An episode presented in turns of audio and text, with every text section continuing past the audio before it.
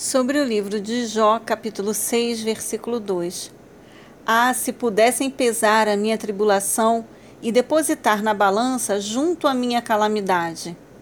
Análise. Jó pondera ele faz que deveria olhar com mais atenção e sensibilidade para os dois lados do problema.